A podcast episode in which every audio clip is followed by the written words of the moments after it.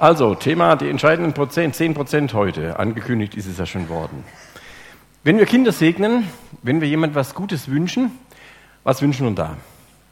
Dann sagt doch keiner, oh, ich wünsche dir, sagen wir mal, 10 Prozent Gutes. Wir sagen doch immer, ich wünsche dir alles Gute, oder? 100 Prozent. Manche sagen auch 150 Prozent. Ich wünsche dir alles Gute. Und es ist doch gar keine Frage, dass wir alles Gute wünschen. Das volle Maß sozusagen. Eine Freundin, wenn die mir schreibt oder wenn wir chatten oder so, dann wünscht die mir immer Gottes fetten Segen. Also nicht nur den Gottes Segen, sondern da muss noch was oben drauf. Um deutlich zu machen, ne? alles. Und entscheidend wichtiger Wunsch für die meisten Menschen ist doch, wenn wir uns gegenseitig was wünschen, Hauptsache gesund, oder? Hauptsache gesund, 100 Prozent. Meine Frage, ähm, würdet ihr zu einer Chirurgin gehen, die Ihnen vor der Operation sagt, also wissen Sie, 10 Prozent meiner Patienten überleben die äh, Operation. Äh, das wäre für mich ein Argument, das wird nicht so ausreichen, mich von der operieren zu lassen. Also wenn, dann müsste der Prozentsatz schon ein bisschen entscheidend höher sein als 10 Prozent. Und trotzdem, es sind ja oft ganz winzige Kleinigkeiten, die im Leben darüber entscheiden, ob was funktioniert oder nicht. Schauen wir uns mal den Ozeanriesen Seawise Giant vor.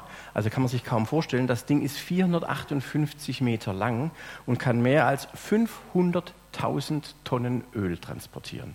Ich glaube nicht, dass das hier in den Raum reinginge. Aber dieses Riesenschiff ist doch komplett aufgeschmissen, wenn das vergleichsweise winzige Ruder nicht mehr funktioniert, oder? Der Kahn schippert hilflos auf den Ozeanen rum. So ein bisschen Brett hinten dran, mögen es vielleicht auch zwei sein, hilft nichts entscheidend wichtig, so klein das Ding ist. Oder denken wir, man könnte jetzt die Tour de France, die im Augenblick läuft, die ich intensiv verfolge, oder nehmen wir Formel 1 Rennen. Hightech, wo man hinguckt. Millionen kosten die Teile. So ein richtiges teures Rennrad, 15.000 Euro ist da gleich mal weg.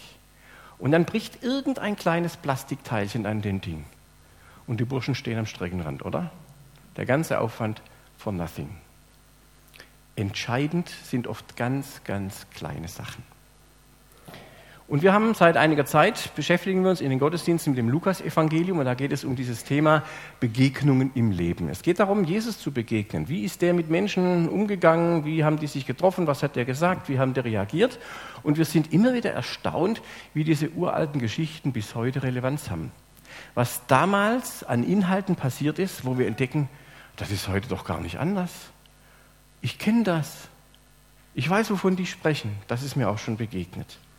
Und dieser Autor Lukas, das war ein Wissenschaftler, das war ein Arzt, ein Mediziner. Und er hat mit großer Akribie das alles festgehalten, was er aus verschiedenen Quellen und aus Erfahrung damals mitbekommen hat und uns überliefert. Das heißt, wir können also schon davon ausgehen, dass das, was so in der Bibel, im Lukas-Evangelium steht, nicht einfach nur irgendwelche alten, erfundenen Texte sind, die keiner glauben kann, das hat Hand und Fuß.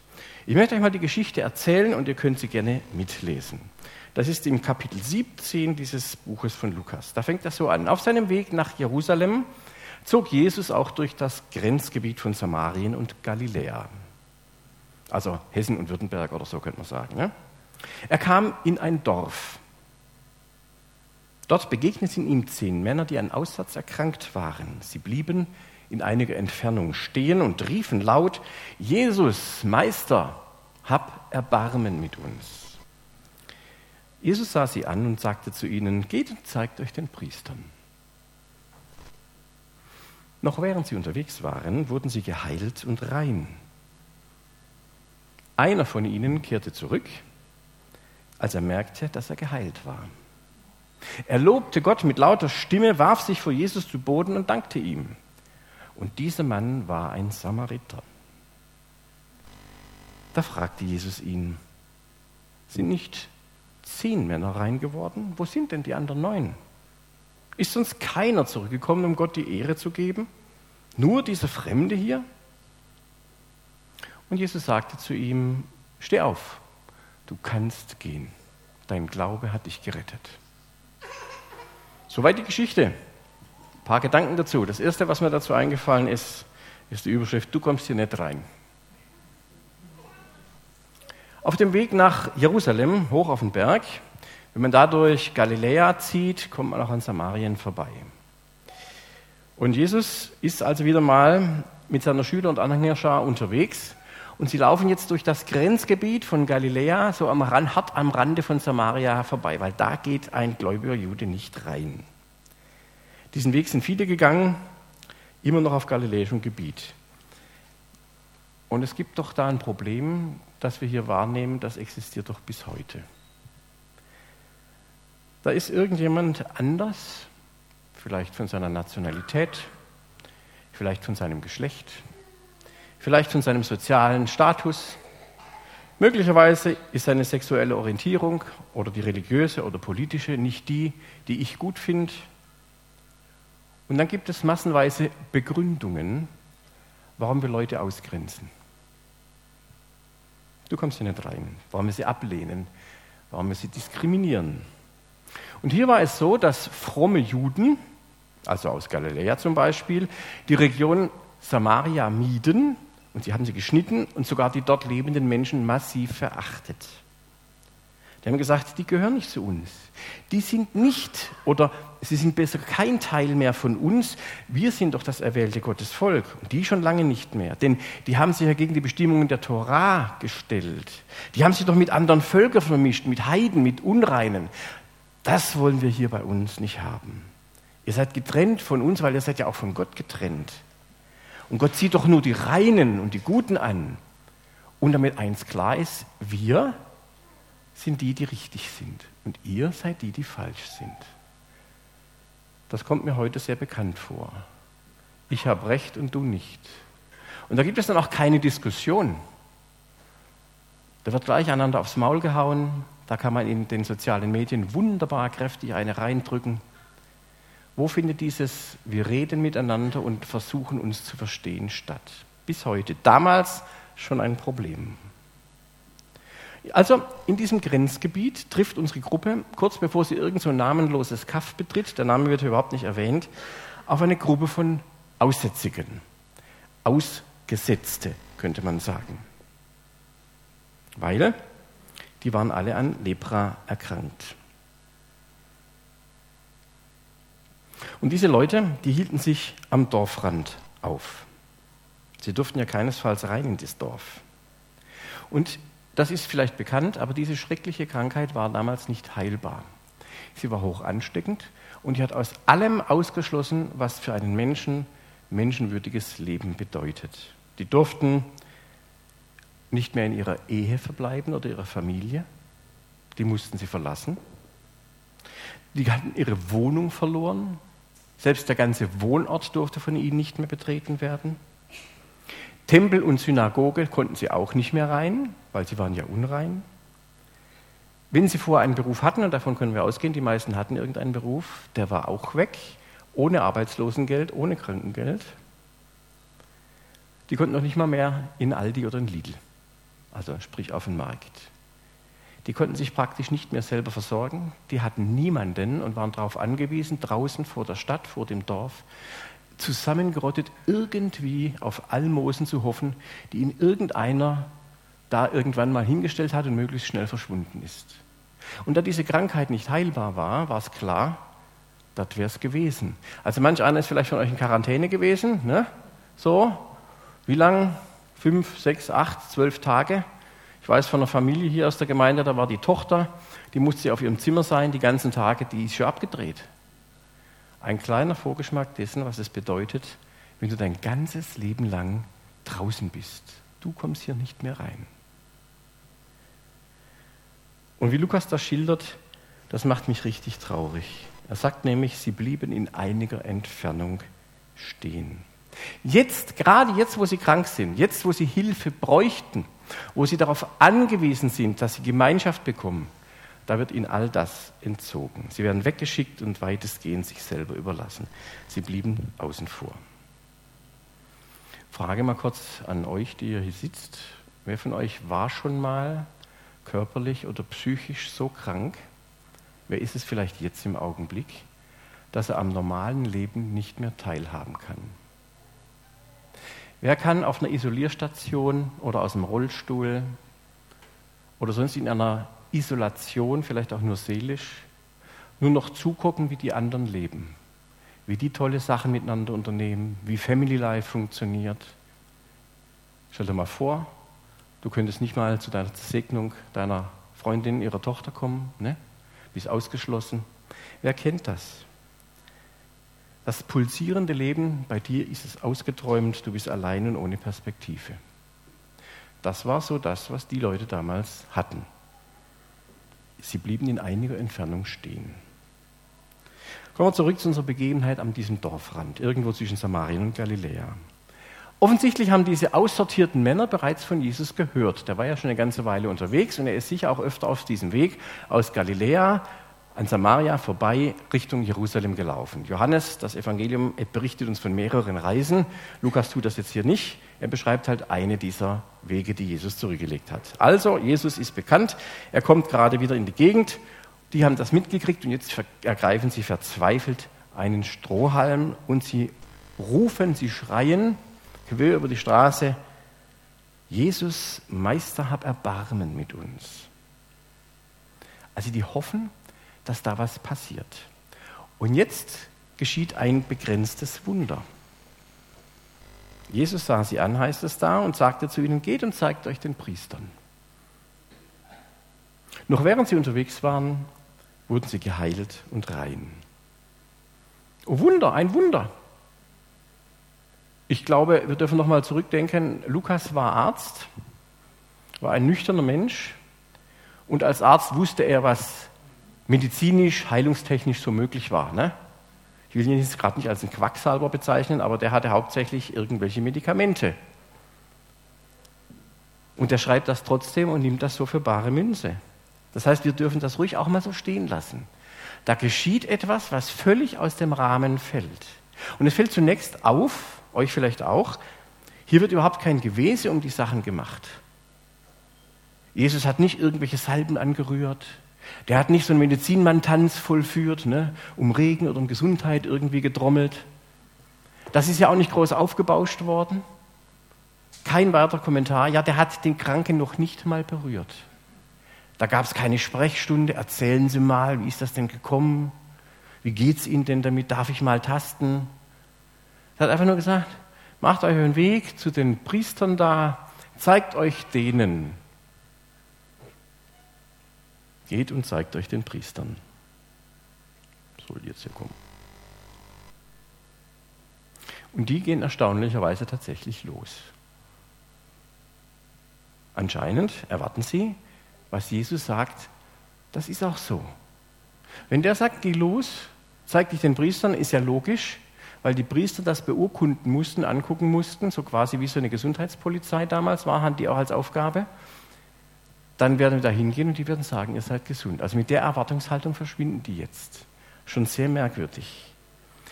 Ich will mal an uns alte Gemeindehasen mal eine Frage stellen. Wenn dir klar wird, dass Jesus dir was sagt, wenn du den Eindruck hast, das und das ist jetzt dran, gehst du dann los und sagst, schauen wir mal, was kommt, ich glaube, dass das so ist und wenn Jesus das sagt, dann gehorche ich? Oder hast du viele Ja-Abers? Mein Eindruck ist, dass wir viele Ja-Abers haben, wenn uns was klar wird.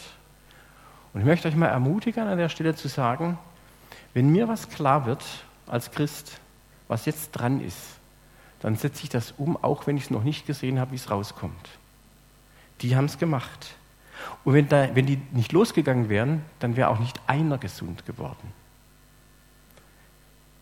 Die Priester des Tempels nun, die begutachten das und die bestätigen tatsächlich, ihr seid komplett gesund. Euer Körper ist frei von allen Anzeichen dieser Leprakrankheit. Diese schrecklichen Verstümmelungen von euren Gliedmaßen sind weg. Keine offenen Geschwüre, keine unästhetischen Veränderungen eurer Gesichter, eurer Hände. Ihr seid gesund. Hier ist eure Bescheinigung, ihr dürft zurück in euer altes Leben, zurück in euer Dorf, zu euren Lieben. Ihr müsst nicht länger so weit wie möglich von allem wegbleiben. Mir fällt da immer so dieser kleine Werbespot ein, den kennt ihr bestimmt auch. Da geht es darum, dass irgend so ein Pfefferminzbonbon da beworben wird. Und dann dürfen die alle wieder raus nach langer Quarantäne, total begeistert und treffen sich dann am Teich und fallen sich um die Arme und küssen sich. Hat ihn jemand schon mal gesehen? Guckt ihr keinen Fernsehen? Das glaube ich euch jetzt nicht. So. Also die Begeisterung, ja, die dieser Werbespot zeigt von Leuten, die endlich wieder raus dürfen nach ihrer langen Quarantänezeit. Weil natürlich wird für irgendwas geworben, was mich jetzt gar nicht so wichtig ist, aber diese Begeisterung, da stelle ich mir so vor, die Männer, die hatten das nie mehr erwartet und die bekommen ihr Leben zurück und können nach Hause. Unglaublich. Vielleicht weinen sie Tränen der Erleichterung. Aber auch jetzt geht es den Menschen wie die Leute. Es ist wie beim Mensch, ärgere dich nicht. Am Ende landet alles wieder in der Kiste. Das Wunder bleibt begrenzt. Körperlich sind sie wohl gesund geworden. Aber was Jesus ihnen damit geschenkt hatte, das haben sie überhaupt nicht begriffen. Denn wenn Jesus so etwas tut und schenkt, dann geht es um weitaus mehr als nur um körperliche Gesundheit. Jesus will umfassend retten, er will heil machen an Körper, Geist und Seele. Sein Segen umfasst viel mehr als nur die rein körperliche Ebene und die Wiederaufnahme in die Gesellschaft. Weil das alles ist begrenzt und wird am Ende doch wieder ein Ende finden. Und deswegen ist es mir wesentlich darauf hinzuweisen, dass es hier eigentlich um ein unbegrenztes Wunder ging. Und warum? An welcher Stelle? Wir können die Geschichte weiter anschauen. Da heißt es, dass einer einen Umweg macht, und zwar ausgerechnet diese Samaritaner. Da heißt es, einer kehrte wieder zurück, als er merkte, dass er geheilt war. Er lobte Gott mit lauter Stimme, warf sich vor Jesus zu Boden und dankte ihm. Und dieser Mann war ein Samariter. Vielleicht hat der Mann geahnt, wie schnell er vergessen könnte, was Gutes mit ihm passiert ist, wenn er ohne Umweg auf schnellstem Weg wieder zurück in sein altes Leben geht. Wenn er rufen würde, ich bin wieder hier in meinem Revier. Ganz der Alte. So ein wie mich kann halt doch so schnell nichts umhauen. Ich bin eine Kämpfernatur. Egoismus, Ich-Bezogenheit. Der Mann aus Samaria, ausgerechnet der, der sonst auch immer ausgegrenzt war, der kommt zurück und lobt Gott mit lauter Stimme, indem er vor Jesus niederfällt, als Zeichen der Ehrerbietung, der Bewunderung, der Dankbarkeit und sagt ihm Danke. Ich will hier nochmal auf die Segnung unserer Kinder zurückkommen. Wir wünschen ihnen Gutes, wir wünschen ihnen alles Gute. Und trotzdem wissen wir doch alle ganz genau, das Leben kann erbarmungslos sein. Das Kind muss noch nicht mal im Kindergarten sein, da kann es schon einen Haufen Probleme gegeben haben. Wer von euch Kinder hat, hatte, die mit der Schule nicht klargekommen sind, der kann mitreden. Welche Sorgen machen wir uns, wenn die Kinder aus der Schule raus sind, dass sie einen Beruf, eine Partnerin, was weiß ich finden? Was kann alles das Leben für uns bereithalten? Das ist nicht lustig. Und wir wissen genau, auch wenn wir diese Kinder segnen, 100 Prozent Gottes fetten Segen meinetwegen, jeder von uns als Mensch ist betroffen von Sachen, die uns nicht gefallen. Das Leben kann sehr erbarmungslos sein. Es kann ein frommer Wunsch bleiben, weil wir können es nicht machen und wir können es nicht garantieren. Und wir bekommen auch am Ende eines jeden Gottesdienstes, das wird auch heute so sein, ne, den Segen Gottes zugesprochen. Und manch einer sagt, das nehme ich gerne mit, das brauche ich. Weil das, was jetzt heute oder diese Woche vor mir liegt, das liegt mir ganz schwer im Magen. Und es ist keine Garantie, dass alles gut läuft. Was bedeutet das mit diesem Segen Gottes? Dieser Segen Gottes ist nicht selbstverständlich. Wir, das habe ich der Einleitung gesagt, leben von Anfang an unter diesem Segen Gottes. Und von daher stellt sich für uns in einer säkularisierten Welt die Frage, wie gehen wir denn mit diesem Segen um? Merken wir das überhaupt? Wie gesegnet, wie bewahrt unser Leben ist? Nehmen wir mal den, den Feiertag. Ein freies Wochenende nehmen wir alle gerne in Anspruch, oder?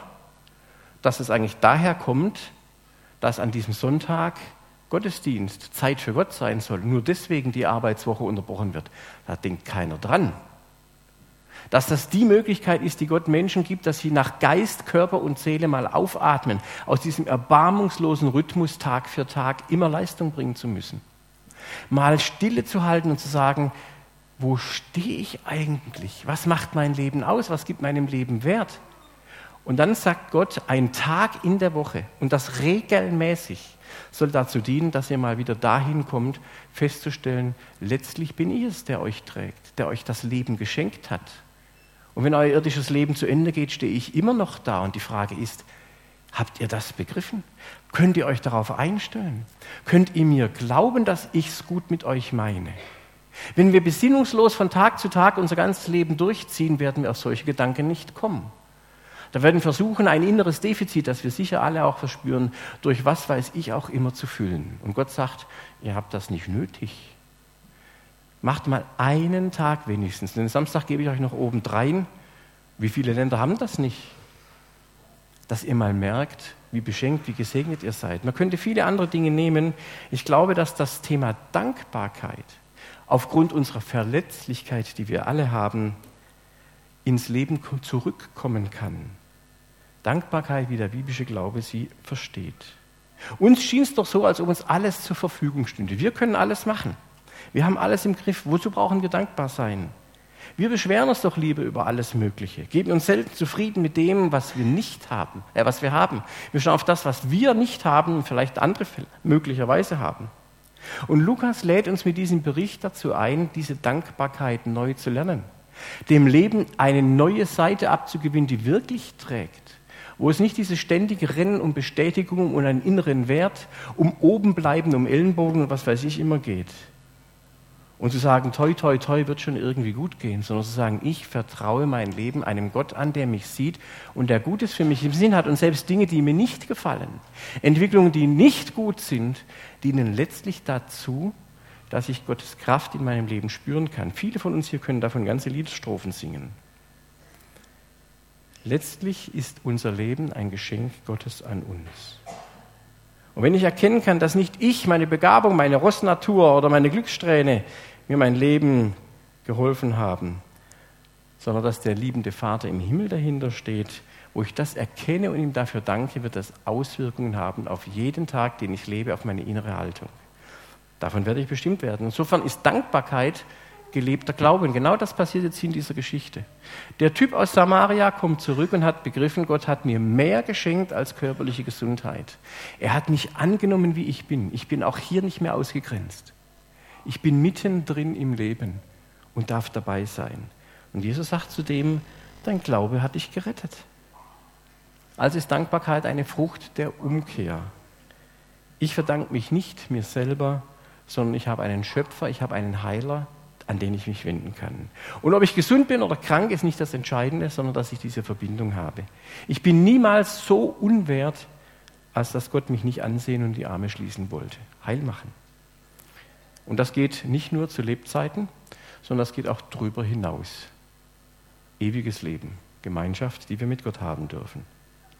Und das könnte praktisch so aussehen, mal ein kleiner Tipp am Schluss, Überlegen Sie sich doch mal ganz bewusst, auch wenn Sie es bisher nie so getan haben, oder ihr aus der Gemeinde, wie ist es denn mal ganz bewusst Danke zu sagen für das, was in Ihrem, in eurem Leben täglich so passiert? Zum Beispiel fürs Essen, das auf den Tisch kommt. Wir merken, es wird immer teurer und es könnte sein, dass es bald weniger auf dem Tisch gibt. So selbstverständlich ist das nicht, dass wir jeden Tag so viel haben. Und, und, und. Unsere hochentwickelte Kultur hier Marktwirtschaft steht auf so dünnen Beinen, das kann ganz schnell anders werden. Und was machen wir dann, wenn das wegbricht, was uns bisher gehalten hat? Was macht der Samaritaner? Was macht ein Leprakranker, dem alles weggebrochen ist, was er vorher hatte? Wie überleben die? Gott sagt, ich sehe euch. Und ich will euch Halt geben. Und ich habe für euch einen Weg.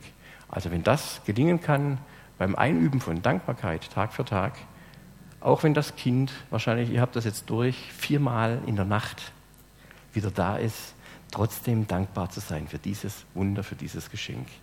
Gott segne euch miteinander. Amen. Wer übrigens mit mir mal sprechen will oder so, ich stehe nachher hier irgendwo rum, kommt einfach auf mich zu.